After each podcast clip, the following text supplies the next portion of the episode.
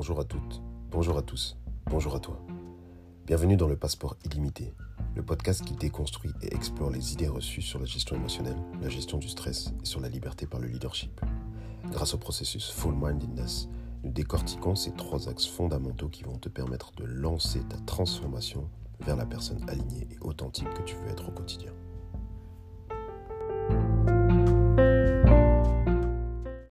Bienvenue dans l'épisode 37. Dans cet épisode, on va continuer le dialogue émotionnel intelligent. Donc, on est dans la partie 3.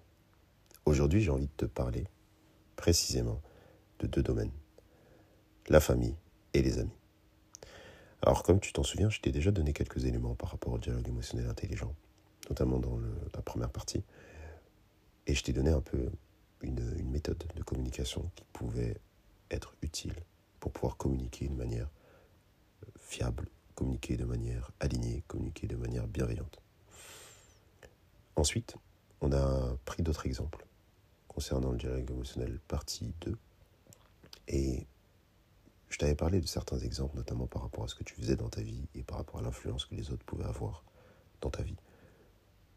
Pourquoi aujourd'hui j'ai envie de rajouter une partie 3 C'est parce que je pense qu'on peut aller encore plus loin.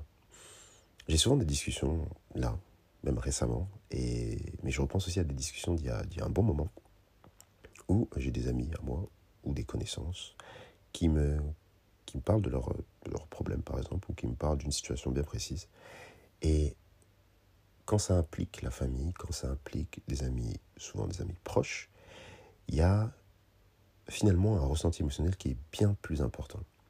Et ils se retrouvent, ou elles se retrouvent, ces personnes-là, à juger leur propre famille ou leurs propres amis parce qu'elles ne sont pas en accord avec certaines décisions, parce qu'elles avaient certaines attentes envers elles qui ne sont pas, qui ne sont pas respectées, qui ne sont pas atteintes, et euh, parce que parfois elles sont surprises aussi par euh, certaines réactions par rapport à leurs propres actions. Donc, typiquement, j'ai un projet, et quand j'en parle, je m'attends à ce que ma famille réagisse d'une certaine manière ou mes amis réagissent d'une certaine manière.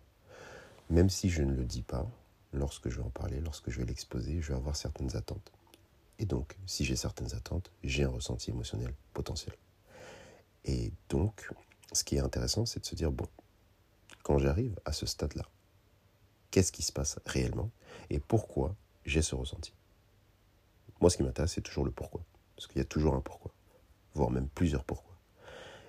Et souvent, les pourquoi, d'ailleurs, sont beaucoup plus profonds que le premier ou le deuxième pourquoi auquel on pense. Bon, ça c'est du coaching, on va pas rentrer dedans.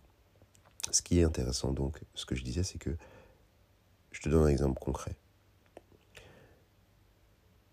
Quand j'ai lancé mon projet, je me suis dit, voilà, je lance mon projet, j'ai une vision sur ce projet-là. Et cette vision, je sais très bien que c'est une vision qui va en contradiction avec beaucoup de choses classiques au niveau de la société. Et c'est un peu ce que tout le monde vit quand on parle d'entrepreneuriat. Peu importe le type d'entrepreneuriat, finalement, quand tu te lances dans l'entrepreneuriat, tu as des barrières qui sont certes externes, qui sont extérieures, mais tu as aussi des barrières que on peut assimiler à, à, des choses internes.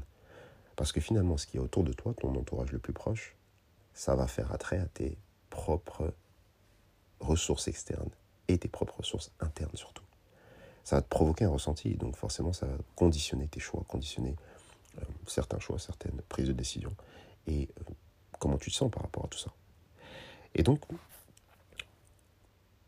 quand tu penses à ta famille, tu te dis toujours oui, j'arrive avec une idée, j'arrive avec quelque chose. Ma famille doit réagir comme ça.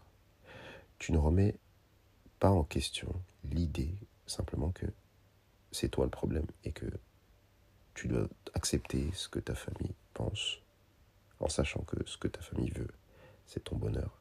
Mais qu'évidemment, le prisme avec lequel elle voit ce que tu fais, c'est pas le même que le tien. Et donc, ce que elle va visualiser comme étant quelque chose qui pourrait t'amener du bonheur, n'est pas ce que toi tu visualises comme étant quelque chose qui va t'amener du bonheur forcément. Et il faut trouver en fait un alignement par rapport à ça. Et pour trouver cet alignement, il faut que toi tu sois capable de ne pas rentrer dans le jugement par rapport aux réactions de ta famille notamment. Il faut que tu sois capable de d'avoir une vision émotionnelle qui est plus large et qui implique à la fois ton propre ressenti et le ressenti de tous les autres. Il faut que tu sois capable de pardonner certaines choses, certaines choses qui vont être dites, certaines euh, approches qui vont potentiellement te ralentir, et que tu sois d'accord de revoir tes attentes à la baisse. Ça, ça va être une des clés dans ton dialogue avec ta famille, parce que chaque famille est unique, et on ne choisit pas la famille. Donc, par définition, la famille vient avec tout un tas de choses qui sont déjà bien inscrites, bien ancrées, et toi, tu vas arriver avec une idée qui potentiellement va remettre en question ça. Évidemment, les chances pour que toi, tu remettes en question tout le système familial, elles sont beaucoup plus faibles que l'inverse. Et donc, par définition, que toi, tu sois en supériorité dans ta gestion émotionnelle par rapport à ta famille, c'est peu probable, on va dire. Donc tu vas ressentir un certain poids et donc tu vas pas te sentir soutenu, tu vas pas te sentir forcément bien et aligné, tu vas pas te sentir euh, en accord parfois avec certaines décisions parce que, comme on dit, il y a des choses qui sont héritées, la famille fait partie des choses héritées. Et ces choses-là sont déconstructibles, mais avec du temps, avec de la pratique, avec de la patience, avec de la tolérance, avec de la bienveillance. C'est le seul moyen. Et donc, je trouvais que c'était déjà un point très important parce que ça a un impact sur ta, sur ta gestion émotionnelle énorme. Et ça a donc un impact sur tes résultats. Parce qu'on a tous une famille. Que ce soit une famille proche, une famille loin, et que ce soit une famille qui est héritée, donc non choisie, ou une famille qui est choisie. Et c'est là où je veux en venir pour la deuxième partie. Ta famille choisie. Ce sont tes amis. Tu choisis tes amis. Si tu choisis tes amis, ça veut dire que tu dois choisir les bons amis. Évidemment, on ne choisit pas le, pas le relationnel, mais on ne choisit pas l'émotionnel lié à une relation. C'est-à-dire que c'est là, les émotions, ça arrive, on ne choisit pas, elles sont là. Mais par contre, tu dois réussir à t'aligner entre ton émotionnel et ta direction, là où tu veux aller.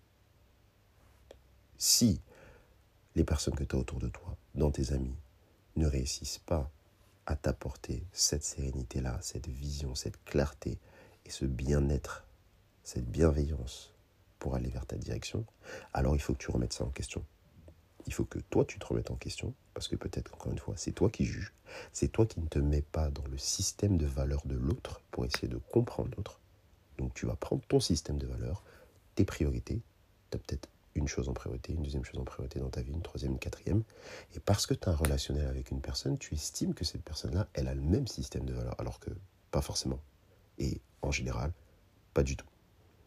Oui, elle aura des points similaires. Oui, vous allez peut-être tous les deux mettre en priorité euh, les, amis, le relationnel avec les amis.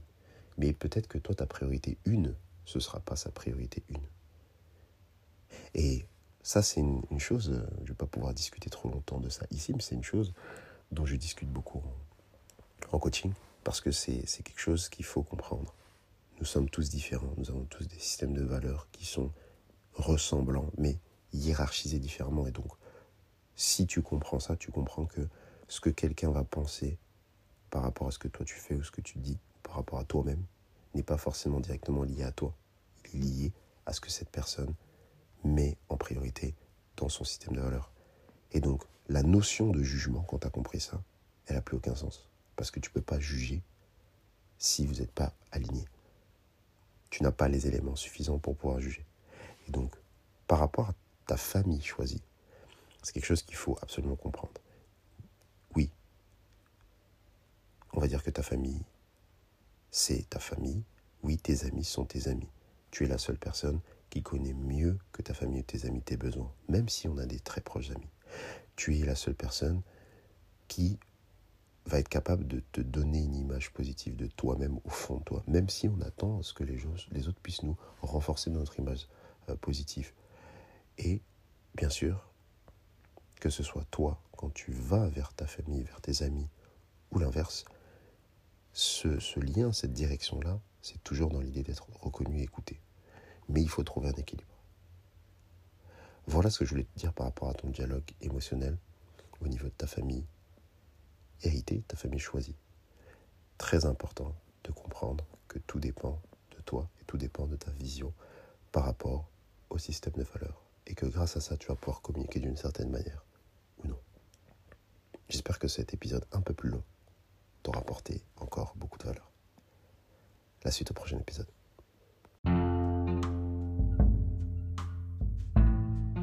Pour nous suivre et ne rien louper de notre actualité et des services additionnels proposés, abonne-toi à fullmindedness, f u 2 l m i n d e d n e 2 s sur les réseaux sociaux.